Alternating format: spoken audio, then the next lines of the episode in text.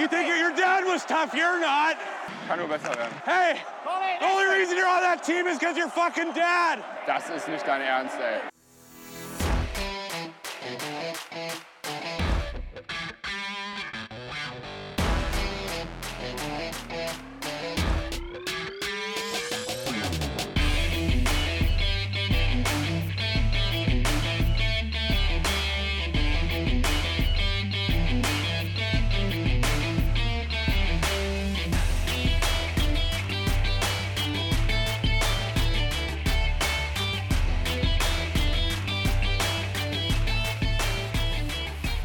Hallo und herzlich willkommen. Hier ist wieder Trash Talk, der DEG Podcast. Heute melde ich mich, Daniel, hier von der nicht mehr Bremenstraße, sondern der Theodorstraße 180, wo die neuen Räumlichkeiten der DEG sind. Und ich habe hier heute einen besonderen Gast und das ist Thomas Dolak.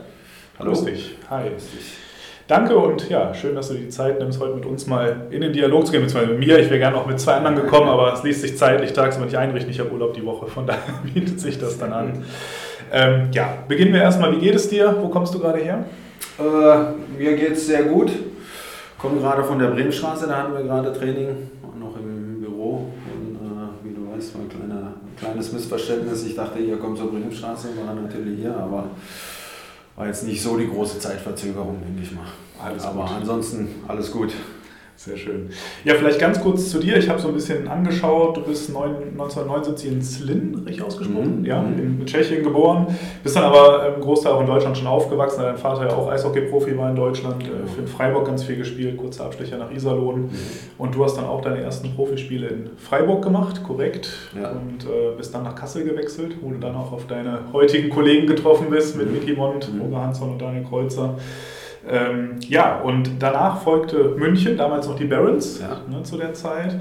Da zwei Jahre und dann ging es zu den Freezers aufgrund des Lizenzverkaufs. Genau, der komplette Club ist ja damals genau verkauft worden, beziehungsweise ich glaube, der Herr Anschütz sagte, äh, der Standort sollte gewechselt werden. Dann sind wir praktisch der komplette Club nach ähm, Hamburg umgezogen, aber es waren dann so praktisch die laufenden Verträge sind weitergelaufen, die sind alle mit umgezogen. Man konnte natürlich sich einen anderen Verein suchen damals, hieß es, wenn äh, man nicht mitkommen wollen würde, aber wie gesagt, Hamburg, attraktive Stadt, da hat keiner Nein gesagt und äh, ja, da sind wir von München nach Hamburg gezogen. Okay, ja, das war tatsächlich eine Frage. Ich meine, von Süddeutschland ganz in den Norden ist erstmal ein Ja. Umzug wahrscheinlich gewesen. Ja. War das für dich dann eine große Umstellung oder war einfach die Vorfreude da? Nö, war eigentlich Vorfreude. Man ist ja jung, ne? damals noch. Äh, freut sich eigentlich von einer Großstadt in die andere, sieht man wieder mal was anderes. Und äh, Hamburg war, also fand ich immer einen sehr schönen Standort, auch als, wir, als ich dann nicht mehr in Hamburg war. Tolle Arena, to tolles Umfeld, tolle Organisation. Das hat schon, hat schon Spaß gemacht in Hamburg. Deswegen bist du wahrscheinlich auch irgendwann dann nach den acht Jahren Hannover nochmal zurückgekehrt nach Hamburg. Auch nochmal, ja. Ja, da gab es ja damals auch ein bisschen, ja, was heißt Probleme, nicht Probleme, aber in äh, Hannover waren ja damals so ein paar, paar Sachen im Raum gestanden. Da gab es dann äh, mal Gehaltskürzungen in einem Jahr. Und äh, ja, sagen wir mal, dann ein Jahr vor der Meister, also wir sind ja dann 2010 Meister geworden und ein Jahr vorher hatte das alles angefangen und hat sich dann nicht mehr so wirklich erholt. Und ja, deswegen kam der Wechsel nach, ähm, nach Hamburg. Hatte dann allerdings wieder äh, nach den zwei Jahren in Hamburg in Hannover unterschrieben. Da wurde die Lizenz dann nach Schwenningen verkauft von Hannover. Und dann musste ich aber trotzdem aus gesundheitlichen Gründen die Karriere beenden. Hat ja praktisch der Umzug von Hamburg, Hannover, Schwenningen nicht mehr stattgefunden. Ja, okay. Freude oder eher im Nachgang froh, dass es so gekommen ist? Ja, gut, wenn man im Nachhinein, das ist halt, wird ein Cut gemacht, ne? du musst jetzt auch, also praktisch Karriere ist durch, du musst aufhören, das ist natürlich erstmal ein Schocker. Im Nachhinein, ja, für mich war eigentlich schon immer klar, dass ich noch Spieler war, dass ich Trainer werden will. Und von daher hatte ich es dann jetzt so im Nachhinein, was jetzt die Trainerlaufbahn antrifft, äh, betrifft, war es dann nicht ganz so schlimm, weil man einen längeren Zeitraum dann als Trainer tätig war, vieles mitgenommen hat und sich jetzt praktisch auf äh, den Job hier besser vorbereiten konnte. Absolut. Ich meine, du hattest ja dann sogar nochmal ein überraschendes Comeback bei der DEG in der Saison 14, 15 kurz vor den Playoffs. Ne? Sogar echt also super überzeugend. Vier Punkte in sieben Playoff-Spielen, Ja. also aus der Hüfte raus. Ja, Äh, das, das war auch nochmal witzig. Also da war ich auch, also, Fitness war ja dann auch nicht mehr so, wie sie dann damals war. Ne? Es kam also, ich glaube, waren recht viele Verletzungen damals und der Markt hat nichts hergegeben. Und dann haben, sind sie auch an mich an, zugekommen und gefragt, ob ich denn nochmal spielen könnte, würde. Das ist allerdings nur ein Safety, falls sich nochmal jemand verletzt. Na, wie gesagt, ja klar, kann ich machen. Dann hat der Tobi Abstreiter mir damals auch noch einen knackigen Trainingsplan gegeben. war ich dann auch noch auf der Tatanbahn, das war auch noch aus, aus dem letzten Loch gepfiffen eigentlich. Und äh, ja, glaube ich, hat, nachdem ich lizenziert wurde, hat es glaube ich keine Woche mehr gedauert, dann hat sich der nächste verletzt und äh, dann stand ich in Mannheim dann plötzlich auf dem Eis wieder. Aber hat dann im Endeffekt hat es nochmal einen riesen Spaß gemacht. Ne? War natürlich, wie sagt man dann natürlich Ansprüche an sich selber, war dann nicht mehr, aber wie du sagst, ich habe es dann eigentlich mir dann in meinem Kopf gehabt, war da dann schon recht erfahren und alles halt alles einfach, mache keine komplizierten Sachen und äh, hat dann ganz gut geklappt im Endeffekt. Ja, auf jeden Fall. Also ich fand es damals bewundernswert. Ich meine, ich kannte dich dann auch noch aus den Hannover-Jahren eher so. Da warst du sehr präsent, warst auch sehr erfolgreich am Scoren damals, warst ein wichtiger Bestandteil der Mannschaft. Äh, war das auch so deine Highlight-Jahre da in Hannover damals? Ja, das waren eigentlich mit, mit die schönsten Jahre. So in meiner waren natürlich dann auch viele. Niki Mond kam dann noch nach Hannover, Tino Boos, Patrick Köpchen, mit dem ich lange zusammengespielt hatte. Das ist natürlich auch machst deinen Beruf mit deinen Freunden zusammen das auch noch äh, recht erfolgreich und das hat, hat schon riesen Spaß gemacht. Ja. Glaube ich. Ja, man hat es auch dann wirklich gesehen, da kam die Meisterschaft auch in Hannover. Ne? Genau, ja. Und, 2010, ja. Vorher die Jahre haben wir eigentlich auch immer gut mitgespielt. Da war es mal Halbfinale, wo es eng war, Viertelfinale auch. Gegen Düsseldorf war, glaube ich, Pre-Playoffs einmal, auch einmal Halbfinale gegen äh, Düsseldorf, kann ich mich erinnern. Stimmt. Ich, da sind wir dann weiß gar nicht, ob sie Pre-Playoffs in Overtime waren oder Ja, da war ich in Hannover bei dem Spiel. Zweite ja. Overtime in Pre-Playoffs. Ja. Brandon Reed an den Schoner von ja, Alexander genau, Jung. Genau, und, genau. Ja, ja, ja. Aber ja, dann, wie gesagt, die Jahre waren dann sehr erfolgreich da in Hannover. Und äh, ja, 2010 ist es uns dann gelungen, die Meisterschaft nach Hannover zu holen. Ja. Würdest du sagen, das war das Karriere-Highlight auch schlechthin, die Meisterschaft? Oder? Ja, das auf jeden Fall. Also von, von, vom Spielerischen her, ich hatte dann auch sportlich gesehen mein äh, privat bestes Jahr oder persönliches bestes Jahr. Das sportliche Jahr, ja, wie gesagt, so eine Meisterschaft ist immer was Spezielles. Ne? Auf jeden Fall. Ja, wir hatten es ja eben schon, schon angedeutet, danach ging es ja für dich weiter auch in verschiedenen U-Mannschaften der DEG unter anderem als Trainer. Mhm. Ähm, hast da deine, quasi deine Lehre im Trainerstab genau. quasi gemacht und bis jetzt seit vier Jahren oder jetzt im vierten Jahr als Assistenztrainer, erst unter Harry Kreis, jetzt unter Roger Hansson. Mhm. Was würdest du sagen? War das für dich eine große Umstellung? Ich meine, wenn man bleibt als Co-Trainer, während der Trainer gewechselt wird, was hat das für dich konkret ausgemacht? Ja gut, es ist ja, jeder, jeder Trainer hat seine eigene Spielphilosophie. Ne? Und damals sind natürlich zwei verschiedene Spielphilosophien von ähm, Harry und Roger. Nichtsdestotrotz, man lernt überall. Ne? Ich habe sehr viel von Harry gelernt, ich lerne dieses Jahr sehr viel. Und äh, bin, also man ist immer froh, wenn man verschiedene Sachen sieht ne? und äh, verschiedene Sachen lernt und für sich dann auch mitnehmen kann. So das Jahr, das Jahr und man lernt immer dazu. Ja. Jahr für Jahr. Super. Generell, wir hatten es ja eben schon mal angesprochen, dass du jetzt natürlich mit Nicky Mont, Daniel Kreuzer, der auch als zweiter Co-Trainer jetzt seit dieser Saison offiziell dann quasi auch so dabei ist. Ich meine, ihr standet ja schon ein paar Mal, als dann damals Harry mal erkrankt war oder aus ja. privaten Gründen ja. nicht dabei war, schon zusammen an der Bande. Inwiefern hat das nochmal was verändert? Vielleicht kannst du uns auch mal abholen, so in dieses Thema Aufgabenverteilung bei euch. Wer macht jetzt konkret was zu dritt? Wie darf man sich das vorstellen? Ja, genau. Also mein Aufgabenbereich ist der gleiche geblieben. Ich bin zuständig für die Verteidiger, für die Defensive und fürs Unterzahl. Daniel macht im Umkehrschluss wieder das andere. Er ist für die Stürmer zuständig, macht das Überzahl und die Offensive. Und Roger äh, hält praktisch die Hände über alles. Ne? Der guckt dann, passt, passt nicht, korrigiert halt die Chefaufgaben dann. Ne? Und ja, im Endeffekt wird alles untereinander besprochen, miteinander entschieden und äh, ja, macht Spaß. Hilft man sich dann gegenseitig? Ich meine, wenn man so sieht, äh, Powerplay lief jetzt wirklich über weite Teile der Saison nicht wirklich gut. Wenn man sich das mal in Zahlen anschaut, kommen wir gleich nochmal in Ruhe zu, zu dem Thema. Ähm, geht man da auch rein dann und sagt dann, Mensch Daniel, was hältst du denn da und davon? Oder wie darf man sich das vorstellen unter euch? Ja, nee, natürlich egal was es ist, ob es jetzt Offensive ist, Defensive ist, wird diskutiert, jeder bringt sich mit ein und äh, im Endeffekt wird dann das rausgefiltert, was, äh, sage ich mal, alle drei der Meinung sind, das Beste ist für die Mannschaft. Man macht ja immer die Entscheidung im Sinne der Mannschaft, was am besten klappt und wie es am besten laufen sollte. Und ja, das wird diskutiert, das wird alles analysiert und dann äh, geht man so voran. Ja. Okay. Ähm, bevor wir gleich noch tiefer in das Sportliche einsteigen, wäre für mich nochmal interessant natürlich, ähm, jetzt hast du mit deinem ehemaligen Mitspieler Roger Hansson als neuen Cheftrainer dabei. Ähm, wie sieht es bei dir aus? Ist das für dich auch so ein Ziel in Zukunft, dass du gerne in der DL als Trainer, als Cheftrainer an der Bande stehen möchtest? Ja, klar, das Ziel langfristig ist natürlich irgendwann mal Cheftrainer zu sein, das ist das große Ziel. Ne? Aber es ist natürlich auch, äh, ja, sind viele Trainer, sage ich mal, äh, unterwegs ne? und äh, die Jobs sind begrenzt, aber nee, das große Ziel ist natürlich irgendwann mal in der höchsten Liga Cheftrainer zu sein. Ne?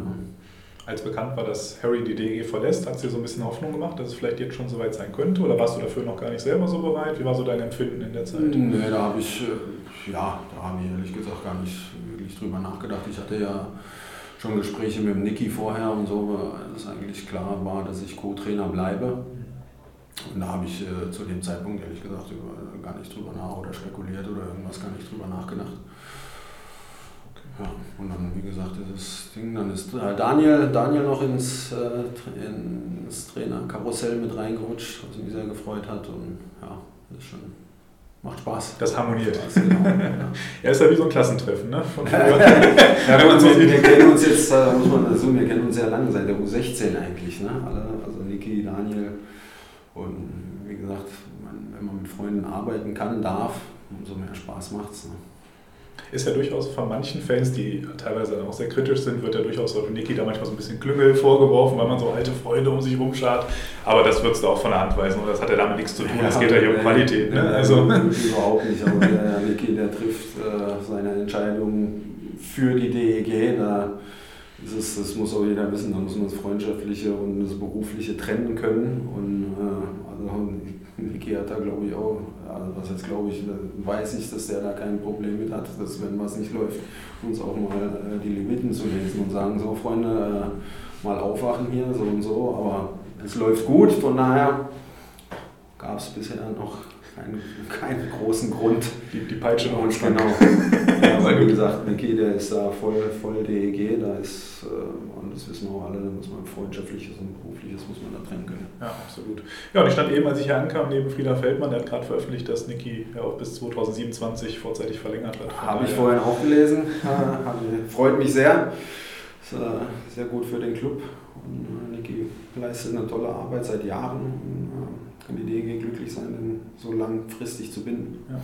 Wie sieht es bei dir aus? Wie lange hast du jetzt noch Vertrag? Und mein Vertrag läuft nach dieser Saison aus. Okay. Und äh, ja, dann müssen wir mal schauen. Gespräche, Gespräche laufen. Haben schon stattgefunden. Okay. Schauen wir mal. Gibt Hoffnung und ja, ja, dass du das so ja, ja, ja, ja. Okay, ja, das klingt doch gut, freuen wir uns mit Sicherheit, ähm, weil gerade die Defensive, wenn das auch dein Part ist, muss man ja wirklich sagen, sehr stabil steht. Ähm, sind wir gerade mal so ein bisschen, gehen jetzt mal ein bisschen weiter. Wie weit habt ihr Mitspracherecht als Trainer natürlich auch beim Thema Spielerverpflichtung. Ich meine, klar, Hauptverantwortlich ist Nicky Mond als sportlicher Leiter da, aber ihr werdet ja mit Sicherheit eure Meinung abgeben zu Spielern, zu aktuellen Spielern, zu neuen potenziellen Spielern. Wie läuft sowas ab? Macht man da, setzt man sich jetzt hier in den Raum nebenan, wirft mal auf einen Beamer Leinwand Spieler drauf, guckt sich sehen an und sagt, den hätten wir jetzt als Idee, der hätte auch Bock zu kommen. Wie bewertet ihr das? Also nimm uns mal mit als Fans, wie muss man sich sowas vorstellen? Ja, ne, also ist eigentlich so wie so ähnlich wie du sagst. Ne? Also über die Spieler, die man hat, oder wo die Verträge auslaufen, über die wird diskutiert. Was halten wir davon, was halten wir von dem, von dem? Neue Spieler, die kommen wollen, interessante Spieler, da kommt Niki auch. Ja, ich habe jetzt äh, Spieler A, B, C, schaut euch den mal an und dann äh, schauen sich eigentlich alle die Spieler an und äh, geben dann wirklich ihre Meinung dazu. Und äh, im Endeffekt hat äh, Niki dann das letzte Wort. Aber jeder gibt seine Meinung zu und äh, ich schätze mal, also, wenn jetzt drei Mann sagen, nee, der ist nichts und äh, einer ist der anderen Meinung, dann äh, denke ich schon, ist dann die, der Großteil, also äh, ja, wie sagt man, dass man dann schon darauf achtet, dass alle damit einverstanden sind. Okay. Hm. Ähm Wie lange hat dieses Gespräch gedauert, als man wusste, Henrik Haukeland könnte Torwart werden? Ja, ja. ja also wenn man Henrik Haukeland äh, als Torwart haben kann, dann braucht man nicht lange Gespräche führen. Ne? Das ist dann das Ganze drumherum, das ist dann Nikis, Nikis Job wieder, wie irgendwas. Aber wenn man Haukeland als Torhüter verpflichten kann, dann das ist ein No-Brainer. Kann man echt direkt zum Essen und Kaffee kommen. Genau. Das ist genau. Sehr schön. Ja, wir haben auch schon einige bekannte Abgänge durchaus mit Tobi Eder, Daniel Fischbuch, haben wir ja schon gehört, und auch Luca Zitterwart nach Ingolstadt wohl. Schon drei wirklich Deutsche auch, die ja im Team eine wichtige Rolle auch durchaus mhm. haben. Ähm, wie motiviert man solche Spieler gegebenenfalls noch, wenn man schon weiß, die haben woanders unterschrieben? Also behandelt man die als Trainer vielleicht auch bewusst oder unterbewusst ein Stück weit anders? Oder wie ist das so im, im Alltag, wenn man weiß, die gehen und dann liefern die mal drei Spiele nacheinander auch eine schlechtere Leistung, dann macht man sich dann Gedanken, Mensch, liegt das jetzt daran, dass er schon woanders unterschrieben hat? Oder? Ja, also zum Glück haben die jetzt keine drei schlechteren Spiele in Folge abgeliefert, aber nee, man behandelt, die Jungs sind auch Profis durch und durch. Ne? Die wissen, also jeder gibt äh, bis zum letzten Tag alles für die DEG oder bei welchem Club auch immer sie sind. Äh, denke ich, schaltet keiner ab und sagt, ja, Moment mal, sind jetzt noch äh, zehn Spiele, aber ich habe ja nächstes Jahr Vertrag in Berlin, Mannheim, aber auch immer. Da sind die Jungs Profis genug und äh, da brauchen wir uns keine Gedanken zu machen gesagt, wenn es mal in die falsche Richtung laufen sollte, klar wird dann mit den Jungs gesprochen, aber das ist hier nicht der Fall und äh, auch nicht notwendig zum Glück. Das klingt gut, so wollen wir es doch hören. Perfekt. Ähm, ja, wir waren jetzt gerade so ein bisschen beim Thema, wie seid ihr drei miteinander und so weiter, ähm, was immer die Fans auch so ein bisschen natürlich interessiert und mich tatsächlich persönlich auch. Wie sieht so eine Woche bei euch aus? Also jetzt ist Wochenende vorbei, wir gehen jetzt mal nicht vom Dienstags-Mittwochspiel aus, sondern nächstes Wochenende. Wie sieht das aus mit Videoanalyse? Wir haben Weißhockey als neues Medium mit unfassbar vielen Daten, wo wir als Fans natürlich noch, finde ich, viel zu wenig, ich bin auch so ein mhm. Statistikfreund, mhm. viel zu wenig von mitbekommen eigentlich. Ja. Ähm, was nutzt ihr davon schon? Nutzt ihr das auch schon in-game? Also solche Dinge mal, hol uns doch mal ein bisschen ab. Wie sieht so eine Woche aus? Was macht ihr? Wie macht ihr es? Also gehen wir mal von einer normalen Woche aus, Freitag, Sonntag Spiel äh, ganz normal. Ist, wie gesagt, montags ist dann meistens ein freier Tag, dann kommen Dienstag alle rein und die Trainingswoche beginnt. Dann wird praktisch das Wochenende analysiert. Meistens ist das Freitagsspiel dann schon am Samstag analysiert äh, und ähm, dann wird Dienstag nochmal über das komplette Wochenende gesprochen mit Videoanalyse. Wie du sagst, jetzt haben wir auch dieses Weißhockey noch, da hast du natürlich tausend andere Statistiken noch. Nutzen wir auch. Bully-Statistiken, äh, Expected Goals vor, Against und was da auch alles drin rumschwirrt. Und äh, ja, dann werden die Sachen aufgezeigt, was äh, gut gemacht wurde, was besser werden sollte oder was besser werden muss. Und dann wird sich praktisch ab Dienstag schon aufs nächste, auf den nächsten Gegner eingestellt. Ne? Also sagen wir mal, du spielst Freitag dann gegen Mannheim, dann bereitest du dich praktisch die Woche dann schon auf Mannheim vor, hast dann Sonntag Ingolstadt mit so ein bisschen Hinterkopf, ja, Sonntag kommt ja Ingolstadt auch noch. Das wird dann alles, fließt alles mit ins Training dann mit ein, mhm. so über die Woche. Und dann äh, knallt es am Wochenende wieder los. Und das hat alles so im Lauf. Wenn es dann natürlich englische Wochen sind, ist äh, die Arbeit ein bisschen mehr, weniger Schlaf, weil du natürlich alles bereit haben musst und äh, machst. Und so laufen die Wochen dann eigentlich ab. Okay, mal ganz konkret, jetzt einfach mal ein Beispiel. Wir nehmen jetzt mal an, sonntags Luca Zitterbart hat wieder seinen euphorischen Tag und haut drei Pucks direkt zum Gegner, trifft falsche Entscheidungen, Pass hinten ähm, oder vielleicht zu mutig, mal vor das Tor gezogen, anstatt außen zu bleiben, was auch immer. Ihr sprecht diese Szenen mit ihnen montags oder dienstags dann an, äh, durch Videoanalyse und zeigt ihnen vielleicht die Szenen und sagt so und so, so stelle ich mir jetzt einfach vor. Mhm. Guckt ihr dann auch beim Training gezielt hin, macht das im Training schon besser als im Spiel? Also habt ihr diese Spieler genau zu den Themen dann auch eng im Fokus in dieser Woche oder wie darf man sich das konkret dann auch in dieser persönlichen Behandlung der einzelnen Spieler vorstellen? Ja, genau. Also so wie du sagst, wenn Spieler A irgendwelche Sachen im Spiel macht, die er nicht machen sollte oder die halt schief laufen, dann wird das aufgezeigt, analysiert, mit ihm besprochen und äh, ist dann, wie du sagst, wenn dann Training, sagen wir mal, wir haben dann ein Trainingsspiel auch, die Sachen kommen wieder vor, dann wird ihm natürlich dann gesagt, du, äh, hatten wir doch gerade, bitte abstellen, anders machen und äh, ja, Jungs gehen dann auch, die wissen es dann manchmal im Spiel, weißt du ja auch schon selber, wenn du irgendwo einen Fehlpass machst oder irgendwas, ja Mist, äh, hätte ich anders machen sollen. Ne? Plus dir wird es dann auch nochmal gesagt, wenn du zum Wechsel kommst oder in der Drittelpause oder wie auch immer. Und die Jungs wissen das eigentlich auch schon, aber da wird dann auch, wie du sagst, die Woche über auch drauf geachtet. Ja. Okay. Äh, wir waren eben nochmal bei Weißhockey. Da mhm. interessiert mich ja nochmal, ich hatte ein Interview mit Alex Sulzer gesehen, der sagt, in Bremerhaven wird es auch auf der Bank live genutzt, mhm. auch im Game so ein bisschen das Management ja. zu halten. Die Daten, macht ihr das auch? Also das machen wir auch, ja. Gerade auswärts auch, weil äh, da hast du natürlich auch jedes Spiel, Schlüsselszene, Bullies, was auch immer, hast du natürlich beim Weißhockey direkt da. Du hast in jeder Arena jetzt mittlerweile WLAN, wo du auf alles zugreifen kannst. Und das nutzen wir dann natürlich auch, um äh, den Spielern irgendwas zu zeigen in den Drittelpausen oder für uns selber mal zu gucken, warum, warum Bullies sind nicht so gut, schauen wir mal. Ja. dann haben wir gesagt, Leute, Bullies dann, äh, müssen wir höher kommen. Oder Fehlpässe oder auch wenn was gut ist, ja, Jungs, so machen wir das, machen wir weiter. Und das äh, hilft schon sehr weiter, dieses Weißhockey. Also eine große Entwicklung für ja. euch, auch eine ja. große Unterstützung, auch sozusagen. Fall, ja. ja, super. Ja, ich als Fan würde mich riesig freuen, wenn da viel mehr noch von den Daten durchkommt, weil das ist schon sehr interessant und äh, ja, spannendes Thema. Wir kommen gleich noch zu ein paar Statistiken rund um die Mannschaft. Wir hatten ja im letzten Jahr, so November, Dezember, Ecke war ja diese eine Niederlagenserie, wo er durchaus auch so ein bisschen die Mannschaft und Trainer so ja durchaus schon im Kreuzfeuer stand, wo es hieß, Mensch, ist Hansson der richtige Trainer? Und mit die ersten Spiele, wo wir durchaus sehr erfolgreich waren, mhm. sahen spielerisch ja auch nicht immer so top aus. Ähm, man hört aber auch zu Saisonbeginn, er lässt ein sehr komplexes Spielsystem spielen, also so, dass es für die Spieler jetzt auch nicht so leicht ist, mal eben, man muss spielerisch sehr fit sein und das wird ein bisschen Zeit brauchen. Ähm, vielleicht zum einen jetzt mal die Frage zum Start, wie würdest du das Spielsystem der DEG denn beschreiben? Was hat denn dazu geführt, dass es vielleicht am Anfang noch so sehr hakelig lief teilweise und dann auch... Ähm ja gut, das sind, ja, ähm, ja, das äh, fängt, jetzt da nicht in die Details reingehen, aber nee. vom Spielaufbau her ist es natürlich auch, auch mehr skandinavisch geprägt, ne, sagen wir es mal so dass du dir schon zutrauen sollst, mit der Scheibe Sachen spielerisch zu lösen. Also eben, das ist dieses spielerische Lösen eigentlich von den gewissen Spielsituationen. Plus dann ist es halt, die Spieler, ähm, ja, dass die in den Positionen sind, wo sie hin sollen. Sonst, äh, ich meine, wenn eine Unterstützung nicht von unten ist, dann wird es schwer. Sagen wir es mal so. Ne? Und das ist halt, das musst du halt ja, in die Jungs reinkriegen, wie du genau was haben möchtest. Und äh, wie gesagt, wenn ein neues System kommt oder eine neue Philosophie, dann ist, wie du sagst, das braucht dann seine Zeit.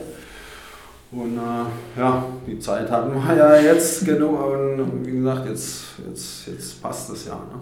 Wo würdest du sagen, steht ihr in der Umsetzung des Systems in Prozent? Seid ihr jetzt bei 100 angekommen, noch nicht? Oder? Ja, zu, ich denke mal, als Trainer siehst du immer irgendwo Verbesserung, wo man sich verbessern kann, Situationen, aber ich denke mal so lange, äh, was heißt so langsam, die Jungs haben es jetzt drin und es ist auf einem guten Weg, sagen wir es mal. Bis zum Playoffs sind wir dann, wie du sagst, bei diesen 100 ja, sehr gut. Das hören wir doch als Fans gerne, das klingt gut. Ähm, Nochmal ganz kurz auf diese kurze Negativserie zurück. Zum einen war es natürlich für uns sehr erfreulich, dass dann dieser Turnaround irgendwann auf einmal dann kam. Mhm. Ich meine, fing so langsam an mit eher schwachen Spielen und trotzdem Siegen, Bietigheim und sowas. Ne? Mhm. Ähm, und dann kam ja dieser Rausch quasi, wo wir uns jetzt auch nach oben da festgespielt haben und mittlerweile wirklich hervorragend platziert sind auf Platz 4. Ähm, in dieser Zeit dieses Turnarounds und davor dieser Krise kamen ja doch viele negative Kommentare auf Social Media. Teilweise hat die Presse ja schon angefangen, so ein bisschen kritisch, ne? passt das alles so? Bekommst du davon was mit? Bekommen die Spieler davon was mit? Sieht das ja, aus? Ja, ich bin Spieler, weiß ich jetzt nicht. Ich selber bin auf keinen Social Media Plattformen. Deswegen kann ich es mir auch nicht durchlesen, was glaube ich manchmal, wie du sagst, dann gar nicht so schlimm ist, ne? weil sonst äh, weiß nicht, dann brichst du dir wahrscheinlich noch mehr den Kopf.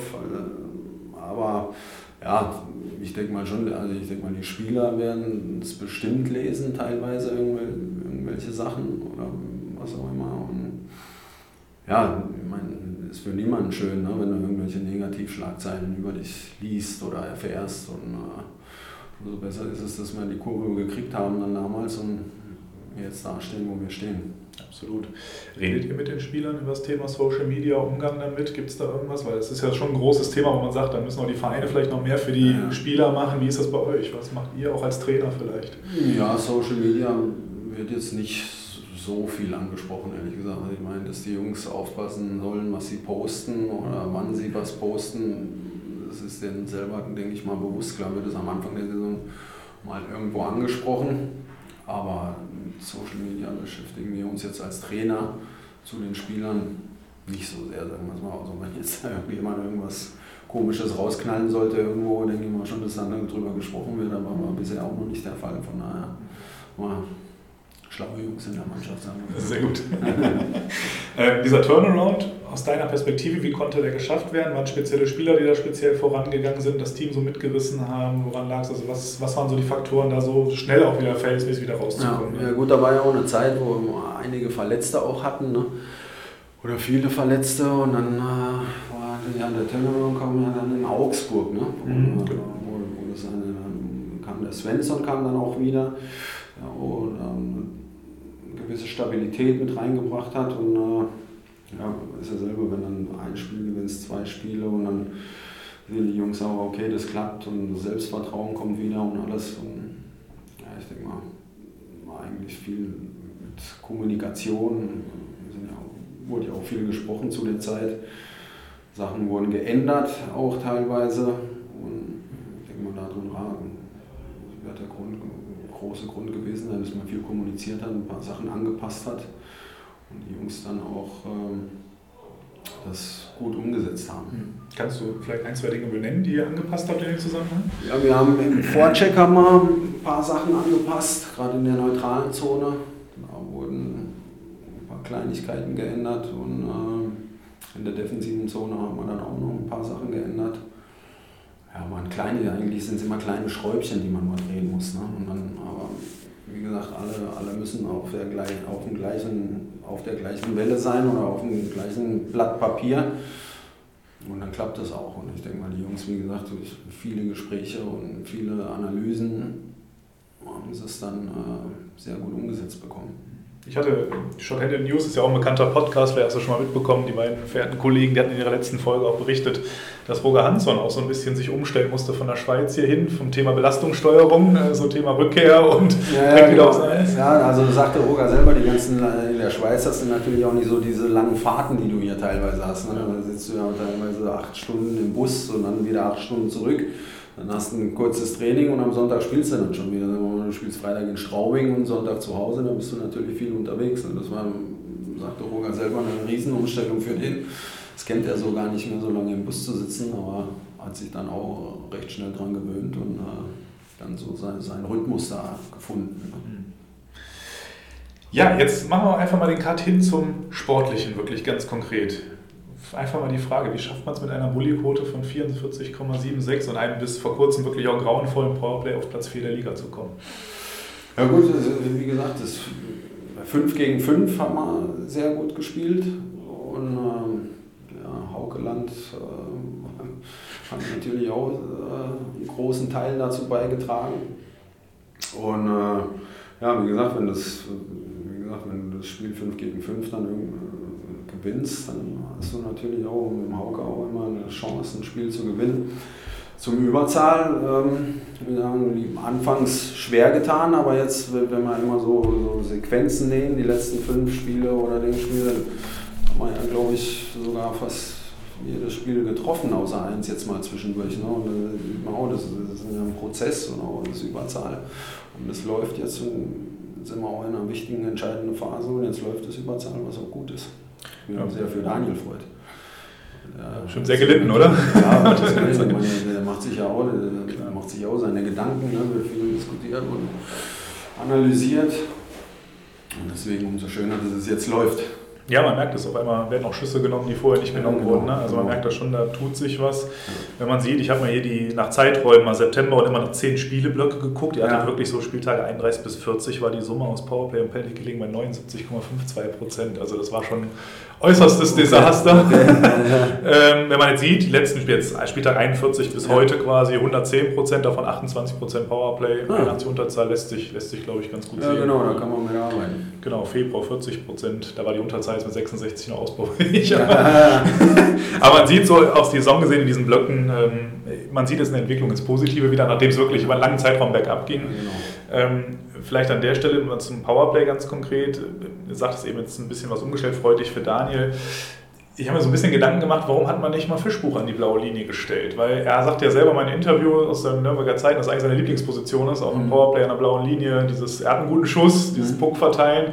Warum hat man das nie ausprobiert, ihn wirklich mal konkret an die blaue zu stellen? Weil man da Kusa und Ebner nicht vor den Kopf hauen wollte? Oder? Ja, was soll, ja, für uns war es halt so die beste Lösung, das so zu machen, wie es jetzt da gerade ist. Ne? Und Ja, der Kusa und der Ebner an der blauen Linie war für uns jetzt, Fischi macht es auch gut da an der Haarvoll. Der hat ja dann zum Beispiel in Frankfurt auch zweimal äh, getroffen der, von der Haarvoll. Ja, mit dem Schuss, mit dem guten Schuss. Fischi hat einen guten Schuss, deswegen wollten wir den auf der Flanke lassen. Und äh, ja, haben dann probiert, die Dinge so ein bisschen anders zu schieben, damit sie so klappen, wie es halt ist. Ne? Und, äh, ja, wie gesagt, du sagst, äh, Entwicklung, hat gesagt, die Entwicklung ist da und das ist, das ist für mich alles eigentlich Das Wichtigste. Ne? Ja, klar. Ja, ich glaube, Daniel Fischbuch hatte ja da seinen Lauf, da hat er gefühlt in jedem Tor, in jedem Spiel fast so ein Powerplay-Tor mal zwischendurch reingeknallt aus der Position und Ja. jetzt auf einmal lief es dann nicht mehr. Da hat man auch das Gefühl gehabt, die Mannschaft hat sich sehr darauf versteift, ihn immer nur zu suchen. Also da wurde jeder Querpass versucht, durch die Mitte zu spielen, auf ihn alles. Und das ist dann halt nicht mehr so oft geglückt und dann hat er auch nicht mehr so getroffen und dann kam es Ja klar, ja, das ist dann halt auch, ne, wie gesagt, wenn es dann mal im Powerplay, sag ich mal, hier läuft dann, du nimmst zehn Schüsse und keine Ahnung, zehn kommen nicht rein, dann denkst du ja beim elften schon, ja, schieße ich jetzt nochmal oder nehme ich den und gucke nach dem anderen. Ja. Das ist, wenn du dir dann irgendwo zu viel Gedanken machst oder es dann zu kompliziert wird, dann äh, ja, wird es schwer teilweise. Und jetzt, wie gesagt, die, die Scheibe läuft gut, die Schüsse, die nehmen die Schüsse, die Jungs, und äh, werden dafür auch belohnt. Ja.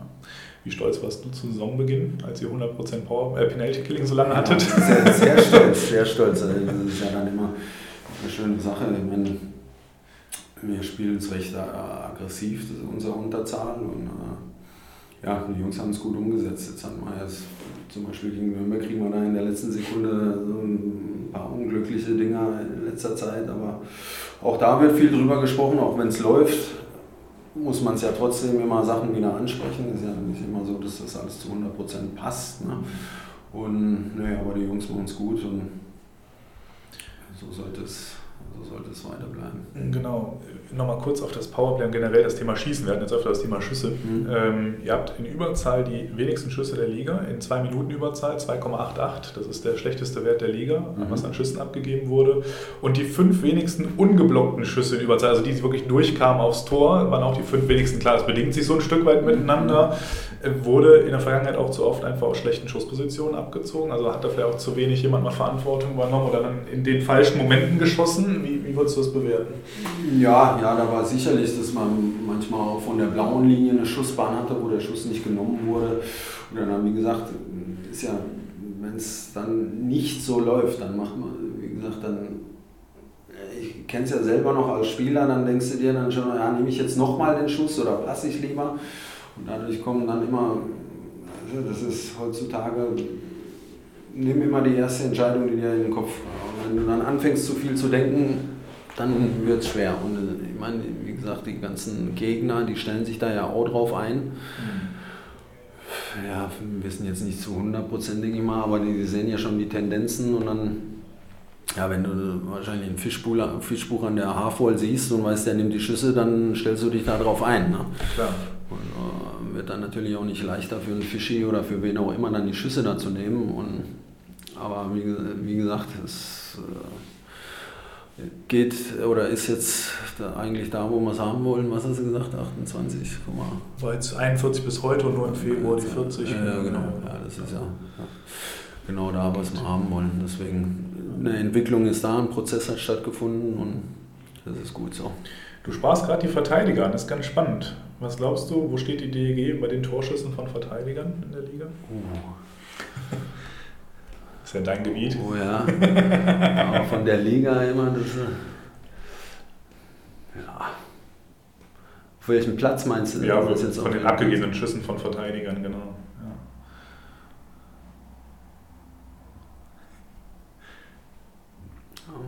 So die, ja, im Mittelfeld, würde ich sagen. Zweitwenigsten. Zweitwenigsten sogar. Und aber, und das ist das Erstaunliche, fand ich auch sehr erstaunlich, war mir auch gar nicht so bewusst, äh, die acht meisten Verteidigertore tatsächlich mit 20 der Liga. Und auch sehr interessant, die Verteidiger haben in Summe die viertbeste Schussquote der Liga. Mhm. Also wirklich top an der Stelle. Stürmer wirklich sogar die zweitbeste. Mhm. Und von der blauen Linie ist der Anteil der abgegebenen Schüsse bei der DEG sogar der höchste der Liga mit 37,83 Prozent. Also an allen Schüssen schießt er am häufigsten der Liga von der blauen, Okay. prozentual Okay. in der Verteilung. Und das gleichzeitig mit der zweitbesten Schussquote von der blauen Linie mit 5,23 Prozent. Gut. Und das ist insofern äh, für mich verwunderlich, weil man merkt es im Spiel, finde ich, gar nicht so. Ich nehme uns nicht so als extrem blau, blaue Linie spiellastiges Mhm. Team wahr. Und ich meine, seit Andy Hedlund und Ryan McKiernan, der vielleicht auch sogar eher ein Verteiler war, haben wir eigentlich auch gar nicht mehr so groß äh, Blue Liner in dem klassischen Sinn, wie man sie früher kannte, gehabt. Ähm, ich glaube, kann man sagen, Kusa hat schon eher so einen Offensivdrang, aber ist für mich jetzt auch nicht so der klassische Blue Liner Ja, in ja, dem Sinn. Ähm, Ja, nee, aber das, ja, wie gesagt, wir, wir wollen natürlich die Schüsse haben von der Blauen ne, mit äh, Traffic vorm Tor. Und das ist dann auch wieder so eine Sache, nimmst du den Schuss oder äh, manchmal, wie gesagt, ist die, Schu die Schussbahn nicht da, dann passt du lieber wieder den Pass aber, oder den Puck und dann ja, kommt da immer so, so ein paar Kleinigkeiten zusammen dann. Ne? Oder, oder nimmst du zwei Schüsse, kommen nicht, dann spielst du da meistens dann lieber wieder runter, ne? dann kommt einiges zusammen. Aber wie gesagt, eigentlich wollen wir die Schüsse von den Verteidigern. Okay. Das ist immer gefährlich, wenn die dann zum Tor kommen und du hast dann irgendwelche Rebounds. Und, ja, da hätte ich jetzt nicht gedacht, dass wir so weit sind. Ja. Gut, dass du das sagst, äh, mal ansprechen. Besonders interessant auch, ich habe mir mal Frankfurt angeguckt wegen Sonntag. Die haben, da haben die Gegner von Frankfurt die höchste Erfolgsquote von der blauen Linie, was die Schussquoten angeht. Also könnt ihr euch ja so ein Erfolgsrezept sein, gegen Frankfurt von der blauen Linie zu schießen. Da haben, sie, haben die Gegner die besten Schussquoten gegen Frankfurt. Also Mhm. ganz spannend. Wo, guckst du das bei Eishockey jetzt? Bei Le Affin hier auf der Seite. Äh, ja, Weißhockey, ich hoffe, die Daten decken sich halbwegs, aber äh, ja, ganz spannend. Ähm, apropos spannende Statistiken, da kommen wir gleich noch weiter. Ähm, Powerplay hatten wir gerade. Was glaubst du denn, wer hat aktuell die beste Plus-Minus-Statistik im Team? Bei uns? Mhm.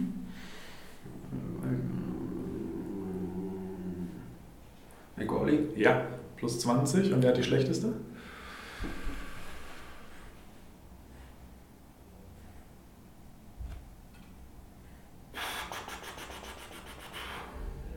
Ich hatte es aber erst letztens noch. Gib den kleinen Tipp. Der, der Mann kann einem dieses Jahr wirklich leid tun. Man kann. Betonung liegt auf Mann.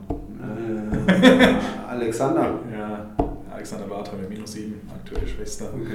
Mensch, der arme Mann, ich sag's bewusst so, weil er tut mir einfach so leid, ist er äh, kurz vor Ende seiner Karriere und dann so ein Jahr nochmal, wo er selber wahrscheinlich sehr frustriert ist, auch durchaus kann ich mir gut vorstellen. Ich weiß nicht, was sagt er selbst, was sagst du ihm auch, was gebt ihr ihm mit, weil ist ja, ja krass, was dieses Jahr da passiert hat. Ja, ja, ich finde bei Alex jetzt auch, dass es die letzten Spiele wieder, also wie gesagt, klar ist es für ihn wahrscheinlich auch frustrierend. Ne? Und er über die letzten Jahre immer so viel gepunktet. Und dieses Jahr bleiben die Punkte halt ein bisschen aus bei Alexander, aber nichtsdestotrotz finde ich jetzt auch wieder die letzten Spiele, ist er auf einem guten Weg. Kommt in gefährliche Situationen rein. Wo war das Spiel? Das war, glaube ich, das vorletzte Heimspiel. Da hat er auch wieder zwei, oder nee, das war, so, war das in der Auswärts, ich weiß nicht. Hat er sich auch zu mir umgedreht und hat mir so den Kopf geschüttelt, praktisch, das gibt's doch nicht. Hat er, glaube ich, einen Pfosten in Iserlohn. In Iserlohn, Ach so, genau, in Iserlohn, Iserlohn. ja, genau. Da hat er ein paar tolle Chancen gehabt und ja, aber Alex ist so viel wert für die Mannschaft, auch als, als Leader. Und wie gesagt, ja, wir kommen noch Player. Ich bin mir wirklich recht sicher, dass der Knoten da noch platzt. Der zündet noch mal Ja, dieses- hundertprozentig. Ja, hundertprozentig. Aber auch so, auch mh, wenn jetzt andere die Tore schießen, dann ist Alex trotzdem Gold wert für die Mannschaft. Ganz wichtiger Bestandteil der Mannschaft. Der Leader durch und durch. Es gibt eine Statistik, da kann ihm auch im Moment noch keiner das Wasser weichen. Hast du eine Ahnung, was das sein könnte? Wo ist er der, der Funken Hoffnung der DEG? Bullies? Ja, genau, weil Alex Bartha, unser bester Bulli-Spieler, Ja. von denen, die jetzt regelmäßig die Face-Offs nehmen, ne, die mehr mit 51,05 Prozent, McAuley danach mit 47,77, dann kommt Svensson mit 40, Blank mit 39, Eder 38. Das ist natürlich definitiv viel zu dünn. Ähm, deine Meinung einfach mal zum Thema Bullies und was macht ihr in dieser Thematik? Ja, auch, äh, wurde jetzt auch angesprochen in den letzten Wochen ein paar Mal. Die Jungs trainieren es und nach dem Training. Und ja, äh, wichtig ist, immer für mich, startest du mit oder ohne Scheibe. Das ist natürlich auch äh, so eine Sache. Ne? Und die Jungs, die wissen das aber auch. Wie gesagt, das wird alles, alles wird angesprochen.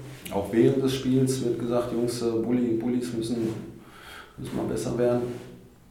Und äh, ja, wie gesagt, mehr als üben, trainieren und dann umsetzen. Ja, das spannend ist dabei, ich habe mir das wirklich mal im Detail angeguckt, man kann schön sehen, Offensivzone neutral, defensiv, wie seine Bulli-Statistik und dann linke-rechte Seite, auch nochmal ganz spannend. Mhm. Und das ist echt krass, weil Bartha hält sich in allen Statistiken 48 bis 52 Prozent, ja. egal wo.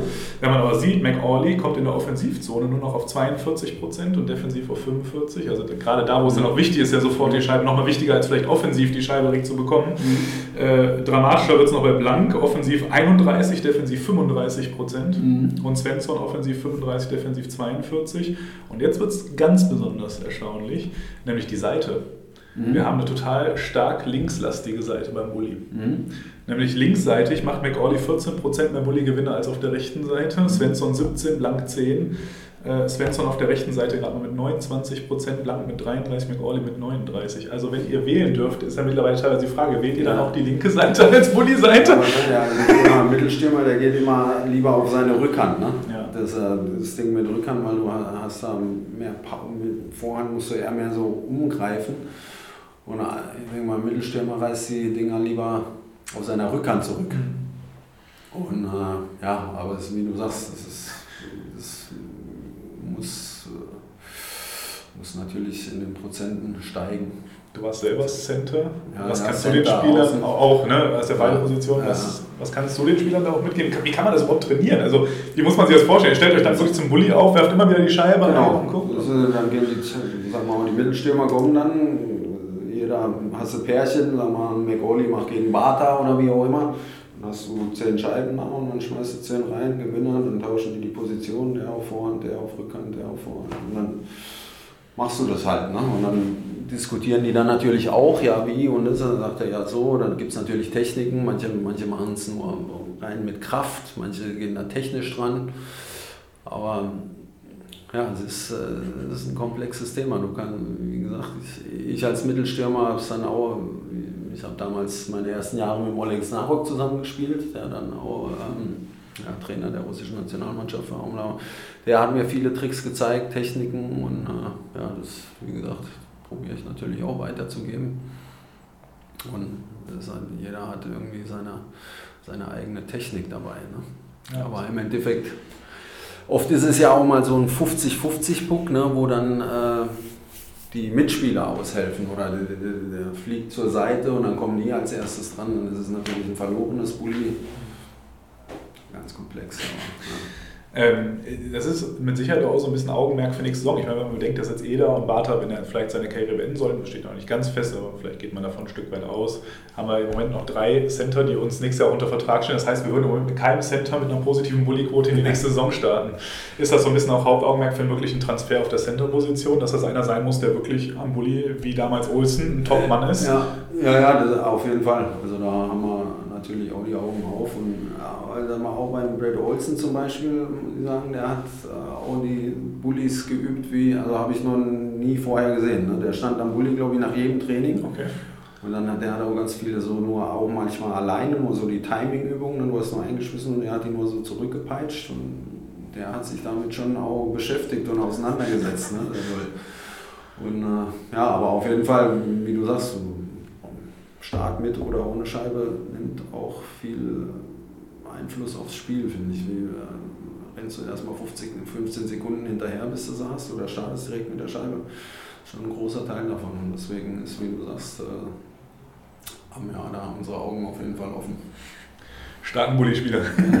ja, sehr schön. Bereitet man sich auf, auf so einen Gegner davor, guckt man sich an, wie machen die Gegner schon Center, haben die spezielle Techniken, die sie immer wieder regelmäßig machen. Also bereitet auch der Center sich gezielt auf das Spiel vor zu sowas? Also wie bereiten sich die Spieler individuell vor? Gucken die sich da so was an beim Gegner? Ja, ja, ja, bestimmt. Also ich meine, du nimmst ja über die ganze Saison, die kennen sich ja dann irgendwann mittlerweile, wenn die am Bulli stehen. Ne? Und dann weißt du natürlich, ja, der macht es eher mehr so, ihr macht das eher mehr so. Und dann probierst du da halt gegen anzugehen. Ne? Sind natürlich in der Liga auch viel, viele gute äh, Bulli-Spieler. Und äh, ja, deswegen, das ist für mich ist alles üben, üben, Ja, wenn man das sieht, ähm, generell jetzt mal auch nochmal auf das Thema äh, Quote hinzukommen. Wir haben ja als DEG auch die beste Schussquote aus dem Slot der ganzen Liga. Mhm. Eigentlich auch eine totale Stärke dieser Mannschaft. Generell schießen wir zu wenig. Mhm. Wie hast du die letzten äh, Wochen wahrgenommen, als wir teilweise Spiele hatten, wo wir mit 18, 19 Schüssen aus dem Spiel gegangen sind? Wie ja. redet man dann auch mit der Mannschaft? Weil also ist ja zu wenig, muss man einfach mal einen Punkt bringen, oder? Also ja. würde ich jetzt so sagen. Ja, also ist einfach ja 18, 18 Schüsse pro Spiel ist auf jeden Fall zu wenig, aber auch das wird angesprochen. Wie gesagt, du musst natürlich in die gefährlichen Positionen reinkommen, die gefährlichen Positionen freispielen, dass du natürlich nicht Mutterseelen allein in meinem schönen Bereich zum Schuss kommst, ist auch klar. Und dann aber, ja, wie gesagt, die Schüsse, die wollen wir haben und äh, probieren auch immer zum Tor zu kommen. Mal klappt es besser, mal, mal weniger. Ja, aber das ist natürlich das Ziel, dass du schießt, gefährlich bist. Dann, wie gesagt, es liegen ja auch immer irgendwie, das sind ja die Tore, die jetzt meistens fallen. Also ein Schuss, ein Nachschuss oder wie gesagt, der Torwart, man nimmt den Torhüter die Sicht. Deswegen sollte da schon gefeuert werden. Ja. Absolut. Ähm, wir hatten ja vorhin eingangs mal das Thema Haukeland und dass der ein Riesenfaktor für die Mannschaft. Also meiner Meinung nach würden wir jetzt um Platz 10 kämpfen, wenn wir ihn nicht hinten drin hätten. Das ist meine ganz persönliche Meinung. Ich glaube schon, dass er uns sehr, sehr viele Punkte festgehalten hat, die uns wirklich eher so dahin gespült haben, wo wir jetzt stehen. Also ich glaube, realistisch stimmen wir ohne ihn. Einen anderen Torwart irgendwo zwischen 8 und 10 wahrscheinlich, oder 7 und 10 meinetwegen. Ähm, also ich sehe ihn schon als ganz, ganz Big Chip für unser Team. Also sehe ich genauso. Hauke extrem wichtig. Also ich sage ja auch, Torhüterposition ist mit die wichtigste Position im Team. Ne? Also Hauke, der kann ja ein Spiel alleine entscheiden. Der steht da manchmal auf dem Kopf, das ist Wahnsinn. Und also, da sind wir wieder bei Niki Hut ab, dass er den hier hängen bekommen hat. Und äh, sind, glaube ich, alle heilfroh, dass wir ihn haben. Wie ist das psychologisch, wenn man mal so weiß als Spieler, ich habe so einen exzellenten Torwart hinter mir stehen, der auch einfach mal einen hält, den er nicht unbedingt halten müsste sorgt das vielleicht auch manchmal dafür, dass ein Spieler auch mal 5 bis 10 Prozent weniger bringt, so ein Einsatz, weil er weiß, ja, hinter mir, ja, wenn jetzt mal. Ah, das glaube ich nicht. Also, dass die dann weniger Prozent geben, glaube ich nicht. Aber äh, natürlich haben sie dann auch irgendwo schon auch eine Sicherheit, ne? dass wenn sie wissen, oh, äh, so jetzt haben wir einen Fehler gemacht oder wie auch immer, oder mal einer stolpert und dann ist ein Alleingang, dann hast du natürlich, äh, läuft allein und stehst dann und denkst, ja, ist ja genau. Hauke, der macht das schon, der macht das schon, den hat er schon. Wie auch immer, wenn es jetzt äh, das gegnerische Überzahl ist, ne, dann weißt du natürlich auch, wenn du da irgendwo geschlagen wirst, hast du immer noch einen Haukeland hinten drin, der, der da von links nach rechts grätscht und die Dinger dann rausholt. Ne? Also wie gesagt, der ist schon, der ist schon Gold wert. Wie sieht es mit Hane aus? Der ist jetzt im Moment ja immer wieder mal für Krefeld im Einsatz, aber kommt bei der DEG dieses Jahr kaum zum Zug. Damals war er so ein bisschen für mich verwunderlich. Wir hatten das Spiel gegen Bietigheim eben mal angesprochen. Mhm. Da war so eine Gelegenheit, wo ich sagte, Mensch, warum hat man ihn da damals nicht mal wieder für die DEG auflaufen lassen? Ähm, generell, wie ist so der Plan mit Henrik Hane? Für mich ist der so ein bisschen rausgerutscht aus dem, wo man vielleicht ihn auch perspektivisch bei der DEG sah. Wie ist so ja, ja, der, ja, jetzt hat er er war auch verletzt, ne, jetzt äh, letztens eine Zeit lang und dann hat man natürlich das wieder in Spielform bringen wollen. Und ja, ich meine, mit dem Haukeland vor der Brust ist es natürlich nicht so einfach, aber ja, er hat jetzt viele Spiele in Krefeld gemacht und wir werden den auf jeden Fall auch nochmal hier in Düsseldorf im Tor sehen. Ne? Okay. sollte hier schon auch. Ich recht sicher. Ich hatte gerade heute Morgen noch ein Video von ihm gesehen in Kassel beim Spiel, wo seinen Schläger am Tor zertrümmert hat vor Wut beim Gegentor. Okay. ja, ja. Da habe ich mir sowas gedacht, ob da auch ein bisschen Portion Frust innerlich mitschwingt, weil er jetzt eher DL2 als DL spielt, wie er vielleicht sich auch ein paar mehr Einsätze erhofft hat. Okay. Ja, das, ja, das weiß ich jetzt nicht, ob das damit, wahrscheinlich war er stinkt, ich weiß jetzt nicht, welches da, das da genau war, aber das kann ich mir beim Henk jetzt nicht vorstellen, dass der da den Frust von hier nach da oder auch überhaupt gefrustelt ist, wie, wie auch immer. Aber er hat auch mit äh, Hendrik wird offen kommuniziert und äh, der weiß das schon gut einzuschätzen. Du bist ja für die Verteidiger verantwortlich. Wo ich mir dieses Jahr so ein bisschen Gedanken gemacht habe, ist Niklas Heinzinger. Mhm. Für mich letztes Jahr einer unserer stabilsten, mit sogar obwohl er halt jung, frisch aus der zweiten Liga hochkam, top gespielt. Dieses Jahr so ein bisschen aus dem Fokus gerückt, jetzt auch viel dann nicht gespielt als überzähliger Spieler teilweise dann auch nicht gespielt, ähm, war dann auch mal bei Krefeld zwischendurch. Mhm. Wie sieht es mit ihm aus? Was plant ihr auch mit ihm? Soll er wieder mehr Eiszeit erhalten künftig? Jetzt ist ja Justus Böttner im Moment wieder ein bisschen mehr draußen. Mhm. Auch da vielleicht ein kurzer Grund. Also was sind so die Überlegungen im Moment für diese Rotation? Ja gut, also meistens spielen wir ja immer mit sieben Verteidigern und zwölf Stürmern. Ne? Und ähm, ja, da sind jetzt gerade die Positionen, gerade aktuell, die Position sieben ist, ja, wird jetzt gerade drum gekämpft, sage ich mal, zwischen denen. Und, aber nichtsdestotrotz, Heinz Auer äh, macht seine Sache gut, wenn er spielt.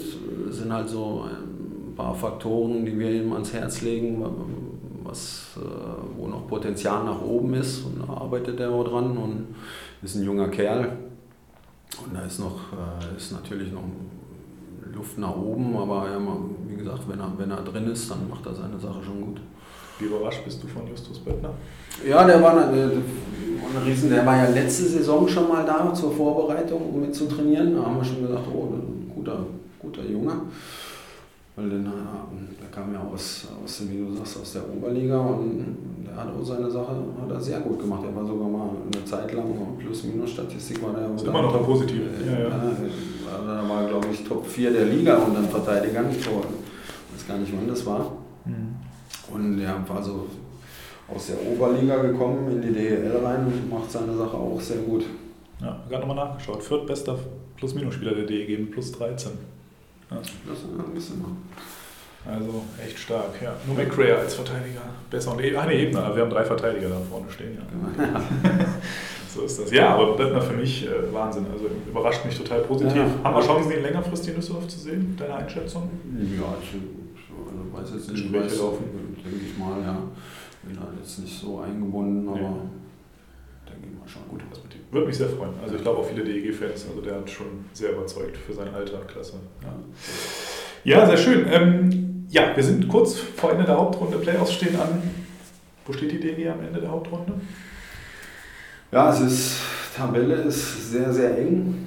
Jetzt darfst du, was haben wir noch neun Spiele übrig. Ne? Du darfst dir jetzt natürlich keine, keine großartigen Patzer mehr erlauben. Jetzt haben wir noch zweimal in Wolfsburg, sind auch in Ingolstadt, alles in Bremerhaven, alles sehr, sehr schwere Spiele mit eigentlich direkten Bremerhaven, die sind dann alles eng. Deswegen, also wir Ziel ist natürlich jetzt so, wie wir gerade dastehen, natürlich toll, wenn wir auch die direkte Playoff-Teilnahme schaffen. Und äh, ja, das wird jetzt unser Ziel sein in, in der letzten Periode hier und sind auf einem guten Weg. Ja, ja anspruchsvoller Spielplan. Ich habe es auch ja. nochmal angeguckt. Ja. Zweimal Wolfsburg noch dabei. Ne? In Scholstein, also jetzt sind wir in Frankfurt. Ja. Also zweimal Wolfsburg, in Ingolstadt, in Bremerhaven so drei Mannheim kommt auch mal wieder. Ne? Ja, genau. Ein Auswärtsspiel geben wir, glaube ich, noch ab. Ja, wir haben noch eins. Ich wollte gerade auch, wo müssen wir ja noch hin? Frankfurt, Wolfsburg, Ingolstadt. Nürnberg. Genau. Genau. Ja, die dann auch brennen nach dem 6-2, die, wollen da auch immer stehen. Die sind auch, auch, auch so Rängen, ne, die ja. Pre-Playoffs und alles, wie gesagt, das ist spannend, spannend, ja. aber umso spannend mehr Spaß macht es. Ne?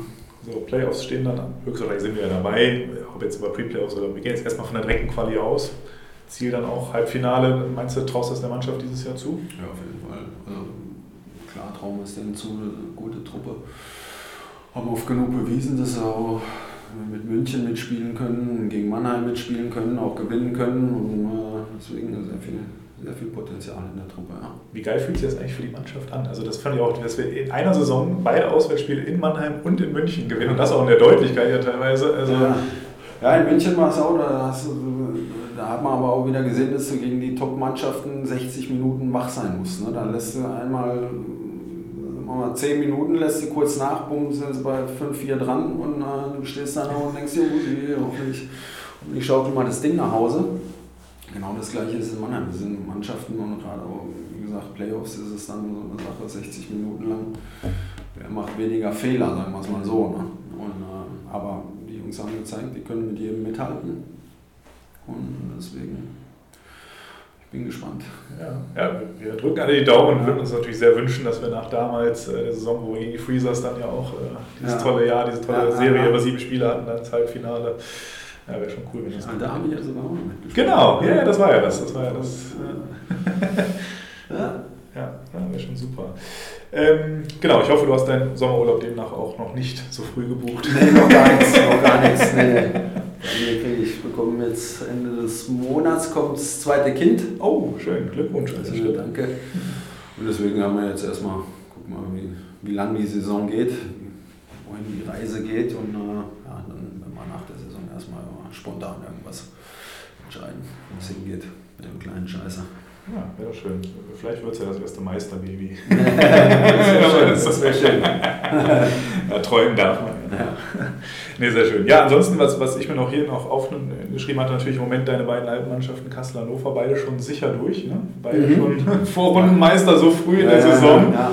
Freust du dich noch sehr mit? Also fieberst du da auch noch mit so ein bisschen? Oh, ja, okay, also ich, ja, also man guckt natürlich schon mal drauf, aber eigentlich ich nur hier mit oder für, für, für uns. Aber klar guckt man mal, wo stehen die, was machen die. Auf Freiburg gucke ich mir noch äh, an, wie die spielen oder wo die stehen. Ja, interessiert man sich schon noch für. Ja. Guckt man schon mal. Ja. Wunderbar. Ja, Thomas, ähm, erstmal vielen Dank für das wirklich, wie ich fand, sehr, sehr nette und gute Gespräch. Ähm, die berühmten letzten Worte bei uns darfst natürlich du heute richten an die DEG-Fans da draußen. Ähm, gerne irgendwas, was auch immer du loswerden möchtest, richte gerne deine Botschaft nochmal an alle da draußen. Erstmal vielen Dank für die tolle Unterstützung. Bis jetzt sehr tolle Stimmung, gerade in den letzten eineinhalb Monaten fand ich die Stimmung sehr, sehr schön. Die Welle habe ich auch mal wieder gesehen jetzt beim letzten Heimspiel, hat mir sehr viel Spaß gemacht, äh, habe ich schon länger nicht gesehen und äh, unterstützen uns weiterhin, bleibt positiv und äh, wir freuen uns auf die nächsten, nächsten paar Heimspiele noch, noch und dann die Playoffs mit euch. Super, danke dir Thomas, wir freuen uns auch. Liebe Zuhörer, vielen Dank. Ich hoffe, euch hat auch Spaß gemacht. Meldet euch, schreibt in die Kommentare, stellt auch gerne noch weitere Fragen und so weiter und wünscht euch den nächsten Gast, weil wir werden natürlich auf der Hut bleiben, auch demnächst vielleicht mal einen Spieler der DEG ans Mikro zu bekommen. In dem Sinn, macht es gut und wie immer, hey DEG!